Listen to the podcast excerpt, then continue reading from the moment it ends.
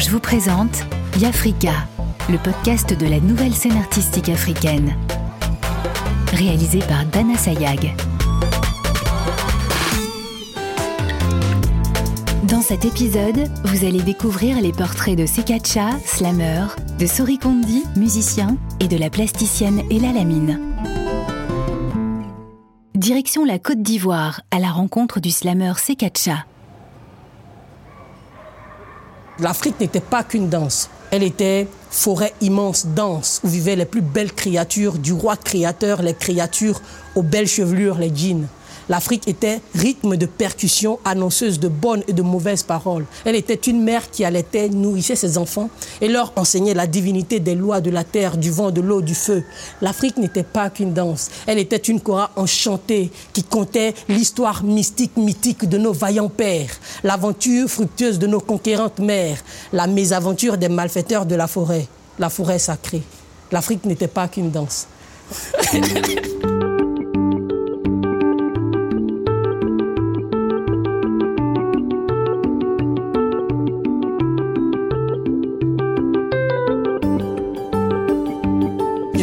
Kacha, poète slammer ivoirien, à l'état civil Koulibaly Kacha, bienvenue.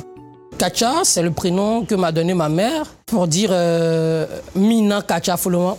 En Tagoana, on donne souvent des proverbes et qu'on utilise un mot à l'intérieur. Donc, Mina Kacha Foloma, je n'en veux à personne. Et comme il est tellement beau, j'ai voulu l'utiliser comme euh, pseudonyme sur la scène. Donc, j'ajoute un C pour dire euh, lui, c'est Kacha. Étant tout petit, j'ai eu cette envie-là de pouvoir écrire souvent ce que je ressens. Mais un peu compliqué parce qu'on était encore euh, gamin, collège. Quand je viens au lycée d'enseignement artistique, donc je fais les arts dramatiques, et là on a le théâtre. Et l'improvisation, ça me plaît bien. En première, on fait le théâtre classique. Je dis, tiens, c'est merveilleux ça. Orage, au désespoir, aux vieillesse ennemie. N'ai-je donc tant vécu que pour cette infamie Vous connaissez euh, Corneille? Alors donc, euh, ça me plaît. La déclamation, les vers. Et une fois, à la fin de l'année, il y a la compétition, euh, une compétition télé-réalité École des poètes. Je participe. Bizarrement, j'ai été éliminé au premier tour. Mais au contraire, ça ne m'a pas découragé. Ça m'a donné envie de continuer. Et ce jour, j'ai pris la résolution de faire du slam. Le slam, c'est une déclamation, une traduction non littérale des sentiments, des émotions sur un rythme. Le rythme, pour moi, peut être soit avec la musique ou non avec la musique. Le rythme se sent dans les vers. Donc la longueur des vers, comment on coupe les vers. Le slam, pour moi, c'est vraiment le rythme. La poésie n'est pas un art abîmé. La poésie n'est pas un art périmé. La poésie n'est guère un art passé. Elle est l'art des vivants, l'art du présent, l'art de la vie, l'art de la rhétorique, l'art du mot. Je suis poète. Poète par vocation, poète par émotion, poète par passion et non poète par raison. La poésie a fait de moi un être faible, car dans l'univers vaste et infini de la création poétique, les forces sont ceux qui échouent. Je suis poète par vocation, poète par émotion, poète par passion, et non poète par raison. Ah. Ici en Côte d'Ivoire, on est déjà né. C'est fort, ça veut dire qu'on ne peut rien faire pour changer. Nous sommes nés parce que nous allons mourir bientôt. Donc avant de mourir, il faut, il faut réaliser ce que tu as à faire. Donc ne dis pas que pourquoi, sur moi, pourquoi. Tu es déjà né, tu es déjà dans le train, le train s'en va. Donc on ne peut plus revenir en fait en arrière. Tu es déjà né. Donc il faut être déterminé pour euh, arriver à ses, à ses objectifs. Moi, je suis déterminé. Parfois, il nous montre ses, ses, productions. Du coup, parfois, on critique. On lui dit vraiment si c'est pas bon, si c'est bon. Parfois, il est vraiment têté en fait. Du coup, il fait ce qu'il veut. D'accord. Sûrement que je suis têtu, mais je, je ne le suis pas en vrai.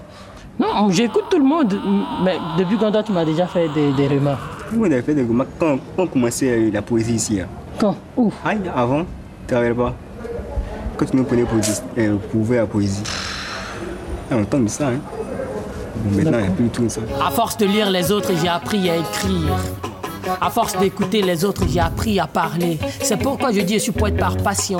Mais je n'écris pas pour qu'on m'ovationne, non. J'écris pour vivre, j'écris pour dire, j'écris ce que je ressens. Alors si ça nous plaît, si ça te plaît, on applaudit. C'est Kacha, souvent il se prend la tête. On peut dire qu'il est un peu sérieux. Il pense qu'il tout, tout lui est permis, quoi. Kacha, lui, il s'amuse beaucoup. C'est un amuseur. On ne le connaît pas. On connaissait Kacha. Donc euh, souvent, c'est juste des crises de jalousie. hein. Mais ils se comprennent bien. Souvent, je suis l'intermédiaire, mais j'arrive souvent à les comprendre les deux. Kacha et Kacha, ce sont des amis. J'ai j'ai été plutôt élevé par des contes. Mon père, il, aimait nous faire des contes. Et même maintenant, mon père, il n'est plus. Mais je fatigue ma mère pour ça.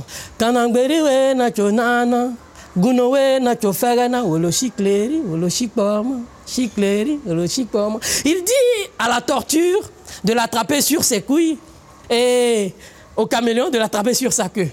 Nous, on ira et on va les dépasser. C'est comme ça que c'est parti. Kanangberi we na chonana, guno we na chofagana, wolo chikleri, wolo chikpoma, wolo chikleri.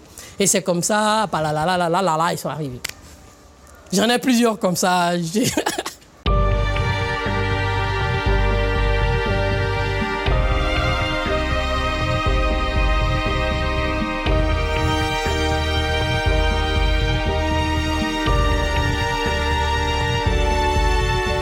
La poésie peut apporter déjà l'évasion, la possibilité de, visiter d'autres horizons qui n'existent pas, de rêver dans le présent, de se vider de ce qu'ils ont dans le cœur. Mais la poésie aussi peut nous permettre de, de nous remplir. La poésie nous permet de nous évader. La poésie nous permet de s'amuser et de dire les choses joliment. Si la vie, cette vie-là est la vérité, l'art peut nous permettre de ne pas subir euh, ce que, ce que cette vie-là veut nous imposer. Il y a la réalité de la vie qui me dit aujourd'hui, Katia, tu n'as pas les moyens de faire ça. Voici les réalités. Mais l'art me dit, tu as la possibilité. Parce que là-bas, tout est possible. C'est ce que je dis. En art, tout est possible.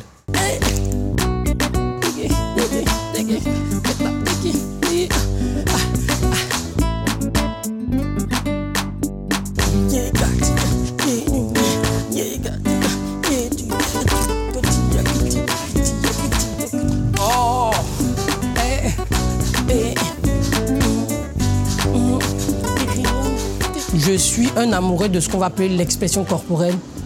Parler avec le corps. J'aime beaucoup la danse, euh, j'aime beaucoup bouger. Donc les mouvements, c'est ajouter un plus à mon slam. Et tu aimes improviser? Oui, une improvisation bien préparée. Voilà, j'aime improviser avec ce que j'ai déjà. Je regarde la situation, un texte que j'ai fait il y a peut-être longtemps, mais je peux bien faire. Je me lance dedans. Mais pourquoi je n'aime pas l'improvisation en tant que tel au slam sur un thème donné? Parce que ce sont des mots que nous disons. Et si le mot il est mal placé, il est déjà sorti. Il est déjà parti. Voilà, donc on ne peut plus le ramener pour dire euh, non, c'est parce que, même si tu sais pas ce que je voulais dire, mais c'est déjà parti. On peut le faire peut-être en dehors des caméras. Mais je. Bon, vous avez la réponse. Le langage, c'est un ensemble de codes qui nous permettent d'échanger. Donc, on parle en français là. Mais quand je pars au village, je ne peux pas parler le français. Tout le monde ne va pas me comprendre. Donc, parler ce qu'ils font, moi, quelque part, ça, ça ajoute encore un plus à mon bagage et ça me permet de savoir que je suis, euh, je suis de là, je suis d'ici. Se détacher de sa culture, si on le fait tous, dans 50 ans, on n'aura plus cette culture-là.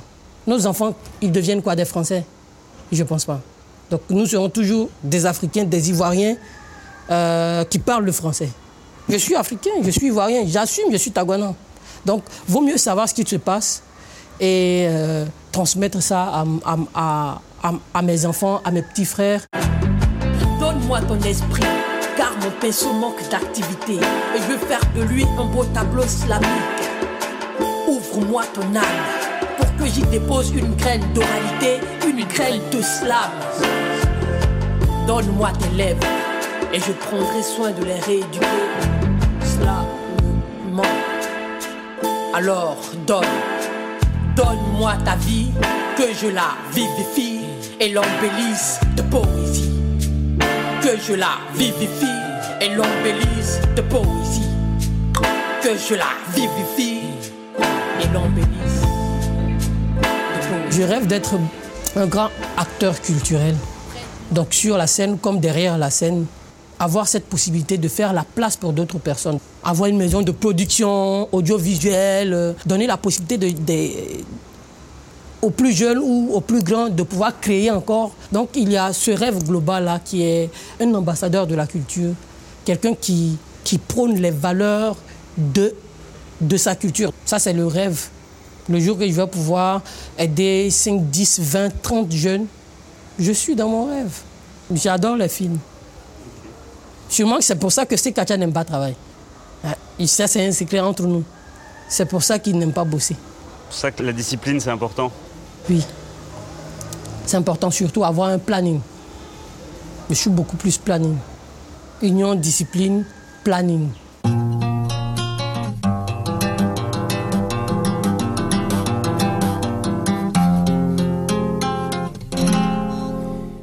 En Sierra Leone pour découvrir le musicien Sori Kondi. Je m'appelle Sori Kondi. Je suis musicien. Je suis Boyma Tucker, cofondateur du Kondi Band avec Sori Kondi.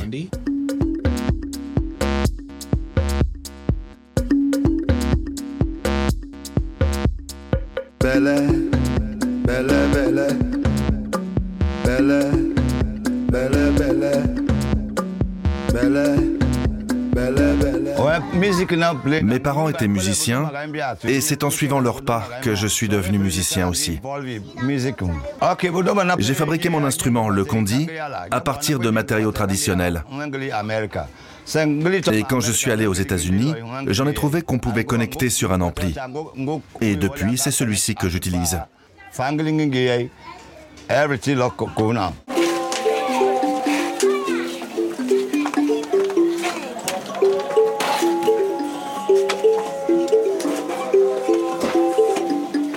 La musique que je chante m'aide parce que les gens s'y intéressent partout dans le monde. Ça ouvre mon esprit et mon regard. Au début, c'était difficile parce qu'il y avait beaucoup de souffrance. Puis les gens se sont intéressés à ma musique et j'ai reçu de plus en plus d'aide. Je ne pensais pas que je pourrais en vivre. En voyant le bien que ça fait aux gens, j'ai envie de faire encore plus d'efforts. La première fois que j'ai entendu la musique de Sori, J'étais stupéfait. Je me suis dit que c'était un génie.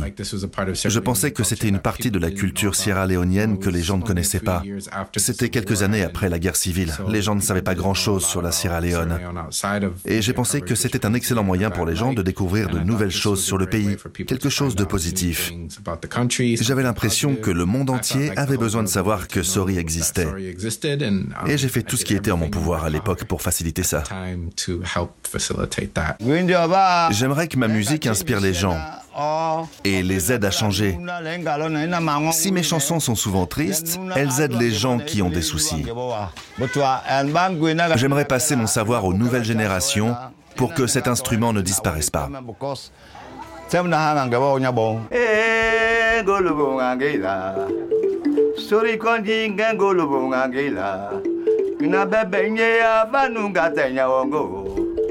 kopenge ya pangenunga telu nyange abangulu bungangela abangulu bungangela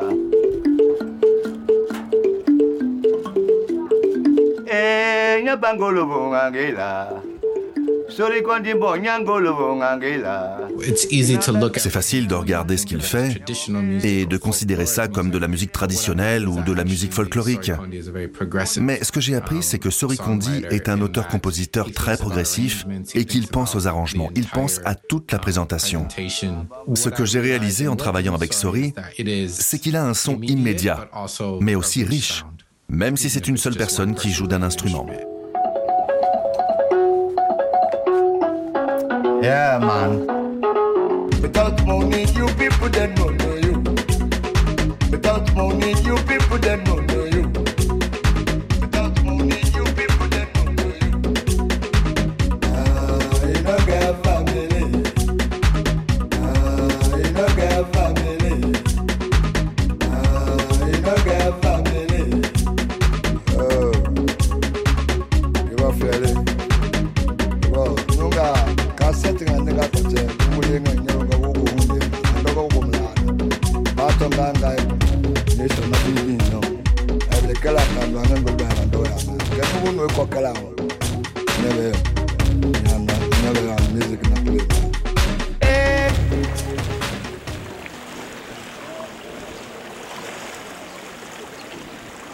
Sur la Tunisie pour retrouver la plasticienne et la lamine.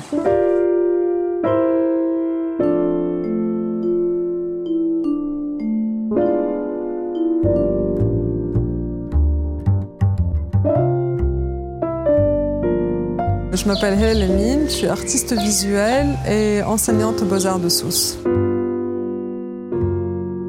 J'avais peut-être 9 euh, ans, 10 ans, et c'était mon premier contact euh, avec Alberto Giacometti. C'était une image d'une de ces sculptures des femmes qui marchent. Et euh, je me rappelle que j'étais scotchée en la voyant et je voulais comprendre, je voulais savoir pourquoi, pourquoi ces sculptures-là, pourquoi ces sculptures longitudinales, pourquoi très, très maigres, c'est quoi l'histoire qui se cache derrière? Ça m'a pas mal accompagnée. je me rappelle très bien des, tubes de peinture et des odeurs euh, euh, de, la peinture à l'huile à la maison. Euh, enfin, c'est des auteurs qui, voilà, qui me rappellent beaucoup mon, enfance. Ça a toujours été évident que j'allais faire ça. Enfin, quand j'étais petite, je savais que ça allait virer vers quelque chose, en tout cas du domaine de l'artistique. Et voilà, j'ai intégré par la suite l'école des beaux-arts. Et c'était un grand bouleversement, je pense, dans ma tête. C'était un grand choc émotionnel de se retrouver dans un lieu où tout était réfléchi et tout était construit autour de l'art. Toutes les journées se passaient euh, en parlant euh, de l'art ou en s'exprimant ou en dessinant. Ou... Toutes mes journées, elles étaient rythmées autrement. Et je me rappelle que les premiers jours, j'avais vraiment très, euh, très, très mal à l'estomac tellement c'était, intense. En fait, c'était tellement choquant et tellement impressionnant de se retrouver face à des grands artistes. Si on avait des artistes enseignants, c'est toute la perception du monde qui, change à ce moment-là, je pense. À ce moment-là, on comprend que si on rentre vraiment dans, dans cet univers-là, c'est un contrat pour la vie qu'on fait. On ne peut plus faire marche arrière. Une fois qu'on sait, euh, on ne peut pas faire semblant de ne pas savoir.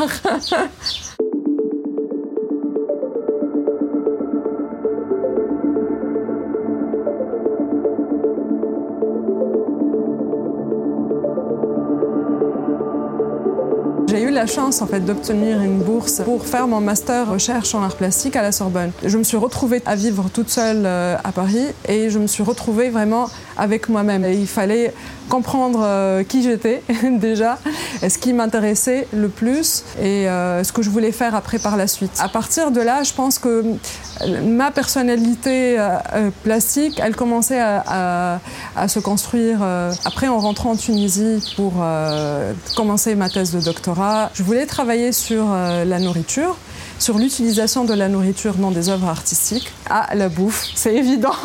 J'adore manger et euh, j'aime comprendre en fait. Les aliments en eux-mêmes m'intéressaient beaucoup individuellement.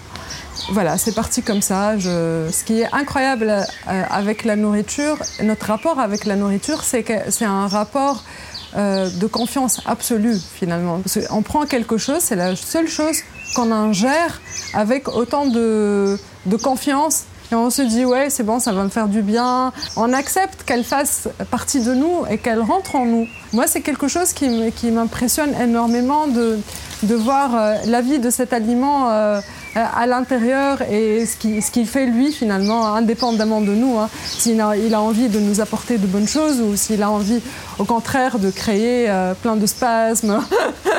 et je trouve qu'il est très indépendant. C'est comme si on ingérait quelque chose de vivant et qui va continuer à vivre quand même à, l'intérieur.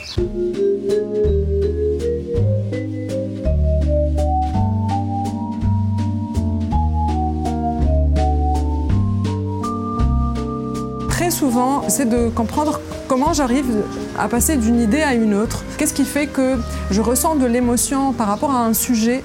Et euh, cette émotion-là, elle grandit de jour en jour, ça devient presque une obsession. Et après, j'essaie de mettre à plat et de comprendre pourquoi ça a suscité de l'émotion et euh, qu'est-ce que je vais en faire avec. Avant, je, pensais que c'était euh, l'intuition. Je sentais que c'était c'était quelque chose que sur laquelle je voulais travailler. Donc je partais, je me laissais un peu couler et j'expérimentais beaucoup de choses en même temps. Et après, j'ai compris que, euh, justement, en mettant un peu à plat le processus, euh, j'ai compris que c'était à chaque fois lancé et déclenché par une émotion. Euh, c'est pour ça que maintenant, je parle plus d'émotion que, que d'intuition.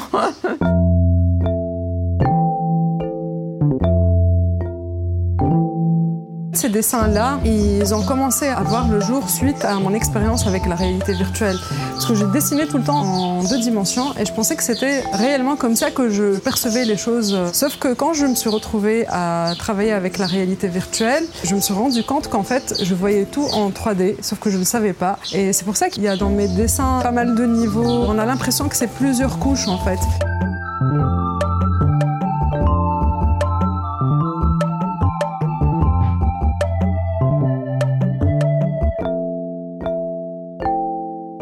Le projet de The Secret Life of Samantha C, c'est euh, j'ai suivi une personne sur Facebook pendant un an et demi sans qu'elle le sache, sans, sans avoir à la, lui demander, enfin, la demander en ami. Et euh, j'ai suivi en fait toutes les publications qu'elle mettait sur euh, son compte Facebook. En fait, j'essayais de capturer tout ce qui me venait, euh, moi étant euh, quelqu'un d'extérieur à sa vie. Donc, ce qu'elle m'offrait comme euh, données, comme data, en fait, c'est des données qui nous échappent, qui m'a le plus intéressé. De se dire que, en fait, on pensait que ces données-là nous appartiennent, mais pas du tout. Elles peuvent appar- appartenir à n'importe qui. C'était notre rapport à ces outils qui, qui m'intéressait beaucoup. Euh, ce qu'on publie, ce qu'on met, ce qu'on décide de ne pas mettre. Euh, surtout. Donc le projet de Samantha, je voulais collecter le maximum d'informations sur elle, je voulais comprendre euh, comment elle vivait, ce qu'elle faisait. Mais dès le départ, c'était prévu qu'il y allait y avoir un faux Samantha euh, C qui allait apparaître et qu'on allait créer un faux profil Samantha C, mais avec les dessins, les peintures que j'avais faites d'elle. Dans ma manière de procéder, c'est vrai que je les archivais, les images et tout, dans des dossiers avec des dates, euh, un peu voilà, comme une enquête qui, qui se faisait. Au bout d'une année et demie, je, je sentais que je connaissais déjà tout d'elle. Je connaissais les noms de ses chiens, euh, ses petits copains avec qui elle est sortie, quand est-ce qu'elle a rompu, quand est-ce qu'elle a arrêté la cigarette. Euh, elle est barwoman, euh, super tatouée. elle est super rigolote, très extravertie. En fait, presque à l'opposé de, ce que je suis. Et euh, voilà, ça me fascinait de, voilà, de voir ce qu'elle faisait, ce qu'elle pensait avec ses statuts, ce qu'elle écoutait comme musique. Je vivais vraiment avec elle, mais sans qu'elle le sache. C'était très bizarre. Il était décidé, en fait, euh, euh, avant euh, un mois euh, de l'exposition, de la prévenir, de lui dire que sa vie non secrète sur Facebook, elle allait être mon projet de- d'exposition personnelle en Tunisie. Si elle voulait, elle pouvait venir voir l'exposition. Mais le but, en fait, de, la prévenir, c'était aussi de faire, d'enregistrer un Skype avec elle où je lui montrais ce que moi je faisais de, de ses photos et voir ses réactions, euh, en fait, comment elle allait réagir. Et euh, Samantha, apparemment, elle, elle elle a- flippé, quoi. Parce que sa famille qui, commençait- à lui dire faut faire gaffe, euh, elle, a volé tes données, elle va en faire quelque chose, elle va te faire chanter. Et donc, ça a pris un peu. Enfin, on est rentré dans une phase un peu paranoïa. Après, quand j'ai commencé à lui montrer ce que je faisais, là, elle a, arrêté, aussi d'écouter les autres. L'aventure, elle est super belle parce que euh, j'ai eu beaucoup de chance à ce niveau-là. hein. Elle n'a pas porté plainte contre moi, ce qui est déjà très bien. Le jour du vernissage, elle était avec nous par Skype. Et euh, c'était très très marrant parce que tout le monde lui disait Hi Samantha, how are you? Elle, elle connaissait personne, elle comprenait rien, elle se sentait, enfin, est devenue une star dans un pays qu'elle ne connaissait même pas. Vraiment, tout le monde voulait rentrer en contact avec elle, voulait la voir, voulait lui parler. Et euh, c'était assez impressionnant de voir comment, comment ça, ça a pris forme. Et elle gère avec moi le profil Samantha C. Et les gens, ils savent pas en fait qui, qui le répond, c'est moi ou elle, parce que finalement, elle a créé un personnage fictif qui n'existe pas, qui est Samantha C. J'adore jouer avec, euh, les autres que je connais pas. Ça pouvait tomber sur toi.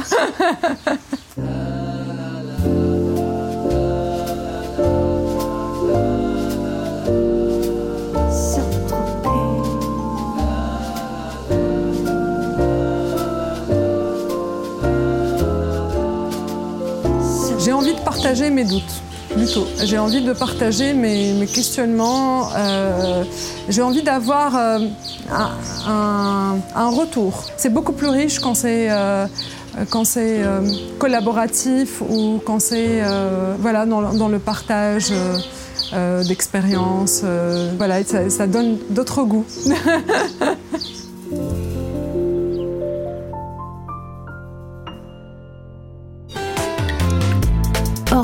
vous présenté Yafrika, le podcast de la nouvelle scène artistique africaine.